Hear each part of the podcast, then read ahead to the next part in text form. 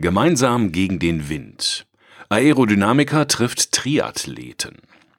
Ein Beitrag vom Daimler Blog, geschrieben von Teddy Woll. 20. Oktober, 8.30 Uhr. Es ist kein normaler Tag im Windkanal in Sindelfingen. Nicht, weil heute Samstag ist. Unser Windkanal ist derzeit wegen WLTP besonders stark ausgelastet und läuft auch am Wochenende, betreut von Mitarbeitern auf freiwilliger Basis. Dazu gehöre ich in der Regel nicht, denn das Wochenende halte ich, wenn möglich, für meine Frau und meine drei Kinder frei. Aber heute ist ein besonderer Morgen, denn wir haben einen besonderen Gast, auf den ich mich ganz besonders freue, Jan Frodeno. Er ist der erste Triathlet, der sowohl eine olympische Goldmedaille als auch den berühmtesten Triathlon-Wettbewerb gewonnen hat, den Ironman auf Hawaii. Und der immer noch, denn der Rekord ist schon über zwei Jahre alt, die Weltrekordzeit auf der Langdistanz hält unglaubliche 7 Stunden 35 Minuten 39 Sekunden für 3,86 Kilometer Schwimmen, 180,2 Kilometer Radfahren und 42,2 Kilometer Laufen. Als Markenbotschafter von Mercedes-Benz steht er sehr glaubwürdig für das Beste oder nichts. Der zentrale und längste und damit entscheidende Teil bei einem Ironman-Triathlon ist das 180 Kilometer lange Einzelzeitfahren auf dem Fahrrad. Austrainierte Triathleten haben nach dem Schwimmen garantiert genügend Kraft für diese Radstrecke, aber wie viel davon für den abschließenden Marathon noch übrig ist, wenn sie nach über vier Stunden vom Rad steigen, hängt zu einem großen Teil von ihrem Luftwiderstand ab. Jan und ich haben also mindestens ein gemeinsames Thema, das wir vor einem Kamerateam im Windkanal besprechen werden. Ich bin schon immer begeistert Rad gefahren, früher mit dem Rennrad, heute meist mit dem Mountainbike zwischen Warmbronn, Sindelfingen, den Bärenseen und der Solitude, ab und an auch mal im Schwarzwald oder in den Alpen. Einen Athleten persönlich zu treffen, der auf diesem Niveau seinen Sport betreibt und der auch Fahrrad fährt, ist etwas ganz Besonderes. Und im Windkanal mit ihm über Aerodynamik zu fachsimpeln, reizt mich umso mehr. Während Jan dort auf sein Rad steigen wird, um zu demonstrieren, wie er dem Wind ein Schnippchen schlägt, habe ich als Demonstrationsobjekt den neuen CLA mitgebracht. Die Fahrwiderstände sind auf dem Rad dieselben wie beim Auto. Der Rollwiderstand, im Wesentlichen Reibung und Walkarbeit der Reifen, und der Steigungswiderstand, wenn es bergauf geht, beide sind stark vom Gewicht von Fahrer und Rad abhängig. Und dann natürlich der Luftwiderstand, der gemeinerweise mit dem Quadrat der Geschwindigkeit wächst. Wer doppelt so schnell fährt, muss viermal so viel Kraft aufbringen. 180 Kilometer weit so schnell wie möglich mit dem Rad zu fahren. Der Luftwiderstand wird da zur alles entscheidenden Größe. Aus Fairnessgründen ist daher die Fahrt im Windschatten eines anderen Sportlers verboten. Diese Regel ist die heißeste im Triathlon, ihretwegen gibt es die meisten Verwarnungen und Zeitstrafen. Mindestens zwölf Meter Abstand sind einzuhalten. Weil der Luftwiderstand so wichtig ist, rechnet Jan Frodeno seinen Luftwiderstand jeweils in Watt um, in die Leistung, die er aufbringen muss, um mit einer bestimmten Geschwindigkeit gegen den Fahrtwind anzukommen. Und seine Leistung, die er über etwas mehr als vier Stunden bringen kann, kennt er sehr genau. Das physikalische Maß für den Luftwiderstand ist Quadratmeter, also eine Fläche. Eine Fläche? Klar, je mehr Querschnittsfläche ein Körper dem Wind entgegensetzt, desto größer der Luftwiderstand. Zweites Kriterium ist, wie leicht der Wind um einen Körper streichen kann. Das beschreibt der bekannte CW-Wert. Beide werden multipliziert und ergeben zusammen den Luftwiderstand. Ein Beispiel. Eine aufrecht stehende viereckige Platte hat einen CW-Wert von 1,12 eigentlich eins, aber durch die Randwirbel ein wenig mehr. Ein LKW sieht zwar auf den ersten Blick von vorn sehr ähnlich aus, hat aber durch viel Feinarbeit und weil der Wind lang an ihm vorbeistreichen kann, um die Wirbel zu beruhigen, Länge läuft, sagen da die Schiffsbauer, einen CW-Wert von unter 0,5. Trotz circa 10 Quadratmeter Stirnfläche kommt ein LKW also auf einen effektiven Luftwiderstand von knapp 5 Quadratmetern. Heutige Autos haben eine Stirnfläche von zwei Limousinen bis drei große SUVs Quadratmetern. Da der Innenraum bequem und sicher sein soll, sind der Stirnflächenoptimierung enge Grenzen gesetzt. Daher arbeiten wir bei Mercedes mit so viel Aufwand daran, den CW-Wert zu senken. Und außerdem kommt gerne auch mal die eine oder andere Anforderung aus dem Design und anderen Bereichen der Entwicklung dazu, die unsere Arbeit so spannend macht. Wer schnell Fahrrad fährt, duckt sich ganz instinktiv, um dem Wind möglichst wenig Angriffsfläche zu bieten. Wer aufrecht auf einem Tourenrad sitzt, hat einen Luftwiderstandswert von etwa 0,7 Quadratmetern, Stirnfläche ca. 0,7 Quadratmeter, CW-Wert ca. 1 aufgrund der vielen Wirbel. Ein Mountainbiker, der stärker nach vorn gebeugt sitzt, hält dem Wind nur noch ca. 0,6 Quadratmeter entgegen. Ein Rennradfahrer bückt sich noch tiefer und hat auch ein strömungsgünstigeres Rad.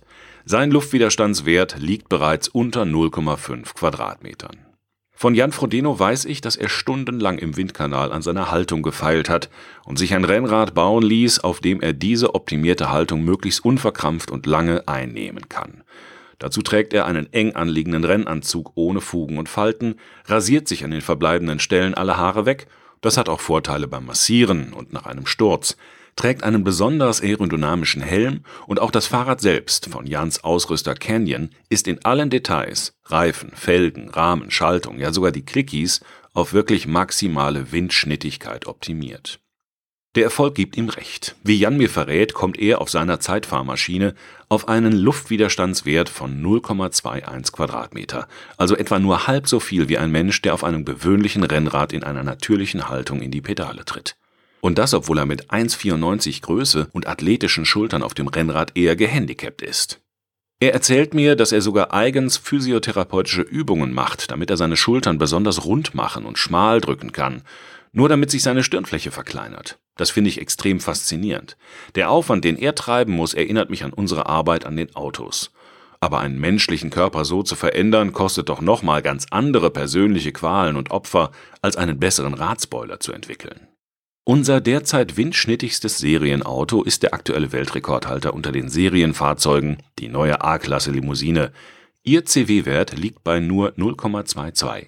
Die Stirnfläche beträgt 2,19 Quadratmeter. Das ergibt einen Luftwiderstandswert von 0,49 Quadratmeter. Also etwa so viel wie ein normaler Rennradfahrer und etwas mehr als zwei Jan Frodenos auf Zeitfahrmaschinen. Nur die A-Klasse hat Platz für zwei Personen nebeneinander und sogar zwei bis drei weitere auf der Rückbank. Niemand muss zum Physiotherapeuten, um die Schultern rund zu machen. Im Gegenteil, jeder darf sogar noch einen Koffer mitnehmen.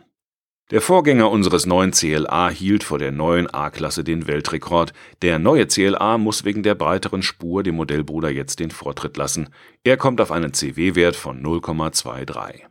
Das ist immer noch ein hervorragender Wert, aber er zeigt, dass es in der Aerodynamik langsam schwieriger wird, mit jedem Modell nochmal besser zu sein als der Vorgänger. Die Karten werden immer wieder neu gemischt. Dafür haben wir es beim neuen CLA geschafft, dass alle Versionen recht nah beieinander liegen. Der alte CLA hatte eine Version, die Rekordhalter war, aber die anderen Versionen waren nicht so gut. Beim neuen sind alle ganz nah beisammen und das ist gut so. Bei der Verbrauchs- und CO2-Zertifizierung nach WLTP kommt es auf den genauen Luftwiderstand jeder einzelnen Version und Ausstattung an der Vergleich von Radsportler und Auto zeigt, welche Möglichkeiten die Aerodynamik hat und welche Grenzen ihr gezogen sind. Die Gestalt des menschlichen Körpers ist vorgegeben und es ist nicht praktisch oder beim Sport durch Regeln verboten, sie durch Anbauten oder Fortsätze zu verändern. Jan muss auf dem Rad bequem genug sitzen können, um mit möglichst wenig Verkrampfungen und Verletzungsgefahr seine volle Leistung über mehr als vier Stunden zu bringen. Was nutzt ihm noch weniger Luftwiderstand auf dem Rad, wenn er danach so verspannt ist, dass er nicht mehr locker laufen kann? Ähnlich ist es beim Auto. Die Stirnflächen werden durch viele andere Anforderungen seit Jahren nicht kleiner. Die Länge lässt sich nicht beliebig verändern. Komfort und Sicherheit der Insassen sind gerade bei Mercedes Priorität Nummer eins. Und da die Proportionen des Autos in etwa vorgegeben sind, stößt man irgendwann an eine Grenze. Ein CW-Wert von 0,2 ist aus heutiger Sicht in etwa die Schallmauer für eine noch praktisch nutzbare Form, aber wir bemühen uns seit Jahren, diese Grenzen immer wieder neu zu verschieben. Ideal wäre eine lang und spitz nach hinten auslaufende Tropfenform, am besten ohne Räder, aber das wäre kein sehr praktisches Auto. Jedes neue Auto stellt uns wieder vor die Herausforderung, möglichst nah ans aerodynamische Optimum zu kommen. Aerodynamik ist der effizienteste Weg zur Energieeffizienz, den wir haben. Nichts macht Bewegung so viel leichter und energieeffizienter wie eine strömungsgünstige Form.